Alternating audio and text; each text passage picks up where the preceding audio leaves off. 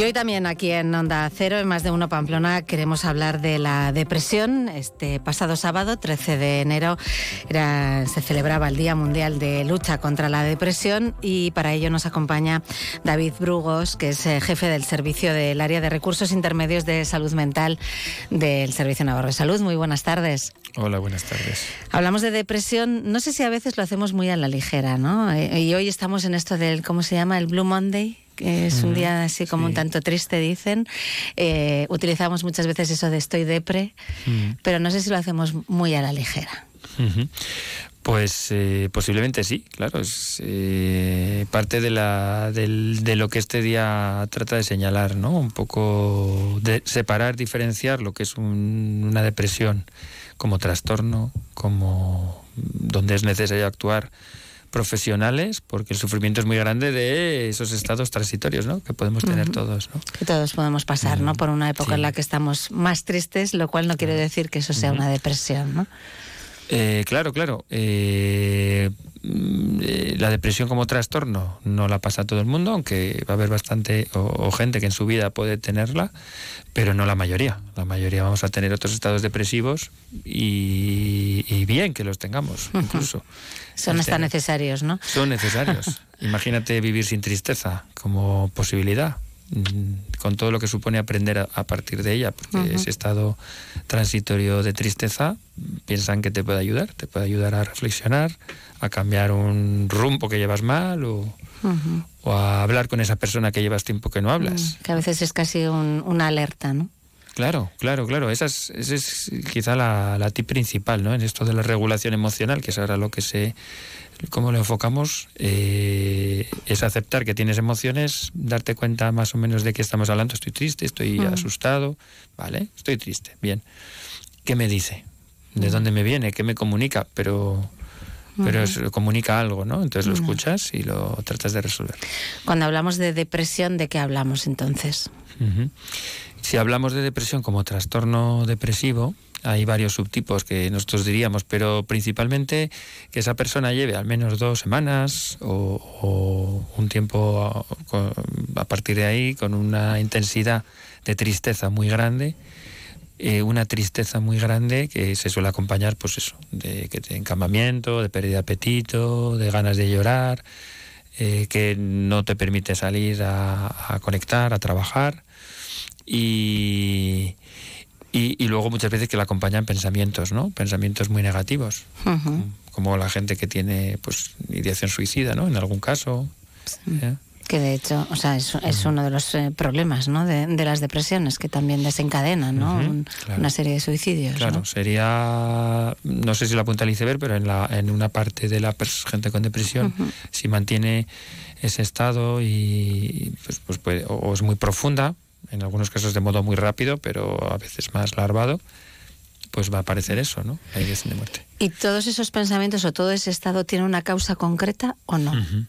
Pues eh, siempre que nos preguntan eso a nosotros en salud mental, decimos que es multifactorial, que va a influir desde lo que viene de fábrica, los genes, tu contexto, o sea, tus, tus genes y tu patrón familiar, porque hay patrones más repetidos de gente que pueda tener mm. cierta tendencia a la depresión, pero también de donde pase. ¿no? Uno es de donde nace y donde pase. Y, también eh, ahí entra el medio ambiente y el aprendizaje, porque, porque si bien en esa familia hay mucha depresión, también la habrá también las maneras de relacionarse, de comunicarse de esa familia son determinadas y también esa educación predispondrá, ¿no? Pero luego dependerá de estresores más recientes, pues eh, las rupturas de pareja, pérdidas de empleo, pérdidas de salud, porque has tenido un, no sé, un accidente, has perdido un, un, problema médico. Eh, eh, no hay una causa concreta, por tanto, pero sí eh, muchas, eh, o vamos a decir eso, multi, multifactoriales, ¿no? es más habitual en las mujeres, creo. Sí, sí, sí, como, como tal, sí. Mm, lo cual quiere decir que ellas tienen un algo como condición de género femenino o tiene que ver con que la manera de vivir en nuestro mundo siendo mujer es distinta que siendo hombre. Porque piensa que está asociado muchas veces con estresores. Y uno de los estresores importantes, mediano a grande. Mediano, pues no tener trabajo, tener condiciones laborales peores y económicas. Las mujeres tienen peores trabajos. Eh, conciliación familiar, estresores. cuidados. claro, cotidianos. Y si va subiendo, subiendo, subiendo, pues eh, abusos, abusos sexuales, malos tratos. Pues los abusos son infinitamente más altos entre, entre niñas y mujeres que entre hombres. Luego, si la mujer cuando viene al mundo tiene que lidiar con todo eso, pues que desencadena una depresión, puede hablar de, de, muchos cambios, pero no, no atribuírselo a ella en su condición. Sí, que no lo llevamos de serie en este caso, sino que mm, todo lo que nos toca o nos ha tocado muchas veces vivir, ¿no? Es lo que nos puede llevar. A Quizá de serie viene, pues que puede haber, eh, no sé, la manera de interpretar o de, expresar emociones o la sensibilidad diferente, que no peor, diferente. Y el hombre pues igual expresamos de otro modo una depresión misma, ¿no? al final también eso es, cultura, ¿no? Es, como, nos, han educado, ¿no? Muchas veces. los hombres no lloran, acuérdate. Sí, sí, vamos, un hombre no tiene que llorar, ¿no? Eh, creo que afortunadamente me parece que va cambiando, pero, pero todavía queda, ¿no? Todavía, queda. mucho, ¿no? Por, por hacer. ¿Es muy frecuente? ¿Cuál es la incidencia en, Navarra? Pues eh, fíjate, em, al final, eh, siendo mucho más común bueno, alrededor de 60-30, 65-35 hombres, mujeres. o, mujeres, hombres, mejor dicho. Pues eh, los pacientes, por ejemplo, que hemos atendido en, en la red de Navarra, hablaríamos de, de unos 2.000, eh, 2.000 y pico pacientes que tenemos eh, ahora siendo atendidos. Y como 500, 600 personas nuevas de Navarra vienen a un centro de salud mental con estos diagnósticos. Cada año. Cada año. O sea, calcula uno de cada mil navarros viene cada año, 600.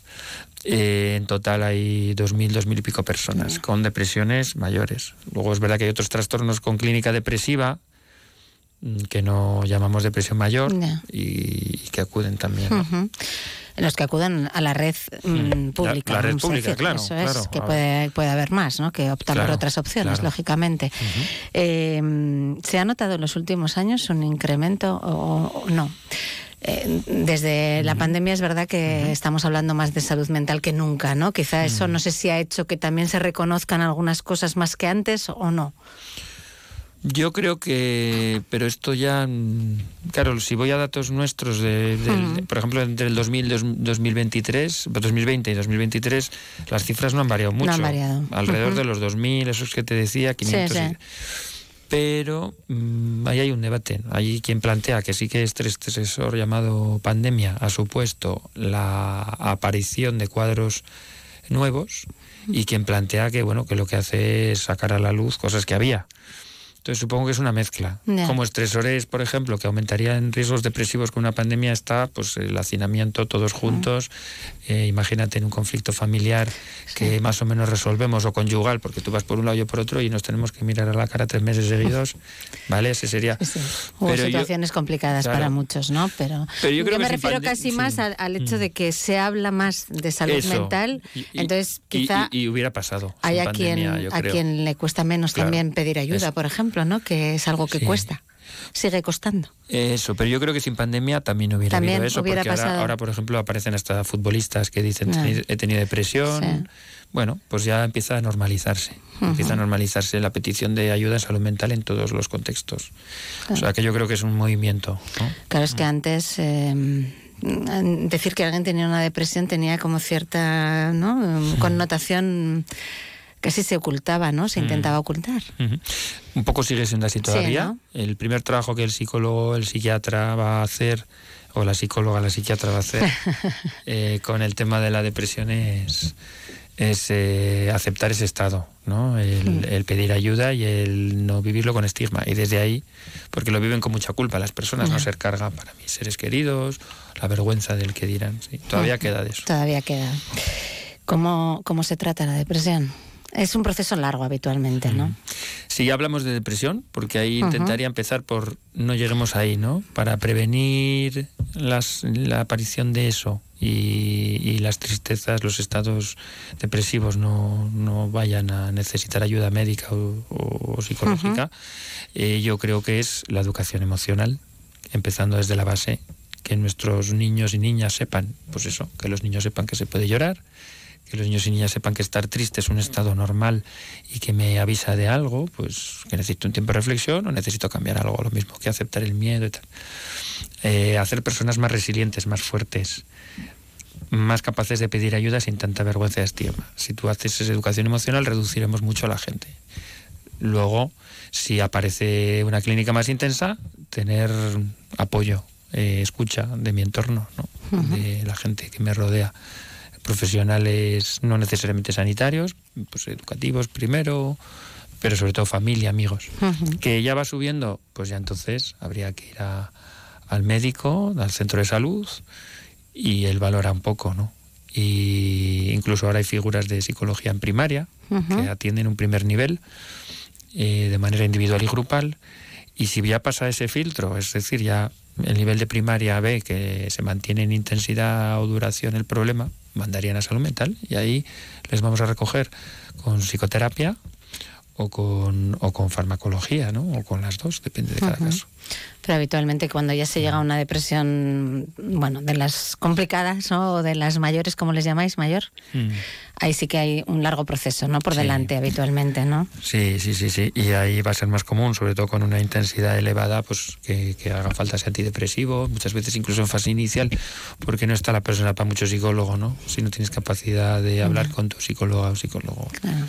Primero necesitas un poco de energía, ¿no? Y de descanso, de en la población más joven también se están viendo, ¿no? Eh, casos de depresión. Ahí, pero ahí preocupa, ¿no? Hay una preocupación. Sí, sí, sí. Es, es algo muy importante. ¿eh? Eh, hay una parte buena en la autoconciencia de los jóvenes que tienen más, menos, ellos no tienen tanto estigma como los mayores. Mm, hay esa, esa parte, eso es bueno por un lado. Por otro lado, pues eh, habla mal, habla de qué pasa con nuestra sociedad, cómo recogemos a los jóvenes. Pero bueno, cómo recogemos a los jóvenes y las jóvenes si no tienen empleo, si tienen que vivir con sus padres hasta los que no sé cuántos, los más jóvenes con las redes sociales. Mm. Tenemos los mecanismos de apoyo y supervisión, somos suficientemente adultos responsables en la accesibilidad que tienen ellos a, información. ¿Les estamos dando respuesta y ayudando a crecer? Hay muchas preguntas ahí, ¿eh? Uf. Pues qué complicado, qué complicado panorama tenemos, ¿no? Pero, pero sí que se cree que va a ser una causa de discapacidad mm. importante, ¿no? Eh, la, la, depresión para, o la salud mental para, para la gente que ahora mismo es joven, muy joven, ¿no? Sí, sí, sí, sí, a todos los niveles, hasta los primeros lugares del ranking a nivel mundial. Ya fíjate las bajas laborales, la, la preocupación que hay a nivel empresarial y económico con con bajas por factor psicológico. Y, estos jóvenes son los que van a tener que sostener todo cuando nosotros es que nos van a tener que pagar las pensiones. Eso, Y van a tener que sostener todo también y educar a su vez a sus hijos. Sí, sí, no, no es, desde luego no es ningún tema de, broma, hay que ponerse a hacer algo, ¿no? Habrá que... Y, los padres y madres tendremos que hacer algo. Habrá que hacer algo, Es un espejo donde mirarnos. Claro. ¿Qué hacíamos mejor? Muchas cosas hacemos mejor que nuestros padres y madres, pero muchas peor. Ah. Entonces habrá que ver. Uf, hay mucha tarea por delante, me parece. ¿eh? Mucha tarea por delante, pero sí que quizá en un día como como el que se celebraba este, este sábado, sí que hay que mandar un mensaje de esperanza ¿no? a esas personas que, que, puedan estar ahora mismo sufriendo una depresión. Eh, bueno, pues también decirles que hay salida ¿no? y que, que de esto se sale, ¿no? aunque cueste, aunque cueste un esfuerzo, porque creo que lo cuesta. ¿no? Cuesta un esfuerzo, pero ahora la gente está más sensibilizada, la sociedad poco a poco, hay más recursos profesionales, eh, nunca hemos tenido y vamos en aumento, tanto recursos de, de psicólogos, psiquiatras, enfermería trabajo social, todo el personal en salud mental como ha habido, como hay ahora, no ha habido antes. ¿Cómo tenemos las listas de espera? Bueno. Regular, ¿no? Bueno. Mm, eh, pues ahí hay mm, la población, los profesionales sanitarios no van a más. Eh, hay jubilaciones no, no cubiertas, con lo cual eh, vamos a tener que darnos cuenta que la, la, salud es cosa de todas y todos y la autogestión. Y entonces, si yo no colapso las urgencias, las atenciones, con un cuadro leve que sé que no requiere tanta urgencia, aprendo a tener ciertos recursos propios, dejaré hueco a mí mismo si me pongo mal o a aquel que esté mal. Y eso no, tiene más vuelta. Es decir, la administración no puede atender a todos los casos leves porque nos quitan eh, tiempo que podríamos dedicar a, un caso grave, que es el de esa misma persona leve en otro momento o el de un familiar suyo, que sea consciente. Es una corresponsabilidad de todos. Bueno, pues el mensaje yo creo que eso, que tiene que ser el de, el de la esperanza y el de pedir ayuda, ¿no? Que es valiente pedir ayuda, que no uno no es menos porque pide ayuda, ¿no? Que es algo que también siempre se ha, se ha pensado, ¿no? Que como que el débil es el que pide ayuda, ¿no? Y, no es así. Es al revés, de hecho. Es al revés, ¿verdad? Al revés. Fíjate el valor que hace, que hay que tener, ¿eh? Para reconocer el me encuentro mal, el pedir ayuda, ¿no? Eh, sí, sí, sí, sí. Yo tengo esperanza, ¿eh? Yo tengo esperanza porque además cada vez hay mejores tratamientos y tanto farmacológicos como psicoterapéuticos. La red de salud mental eh, está muy bien complementada también con profesionales de la privada, que cada vez tenemos más. Incluso ahora hay facultades de psicología en Navarra, o sea, cada vez tenemos más profesionales de la psicología, o sea, que yo y de la psiquiatría y de otros profesionales. Pues nada, nos quedamos con ese mensaje entonces. Eh, David Brugos, eh, jefe del servicio del área de recursos intermedios de salud mental, muchísimas gracias por haber estado con nosotros hoy aquí en Onda Cero. Gracias, gracias. a vosotras. Onda Cero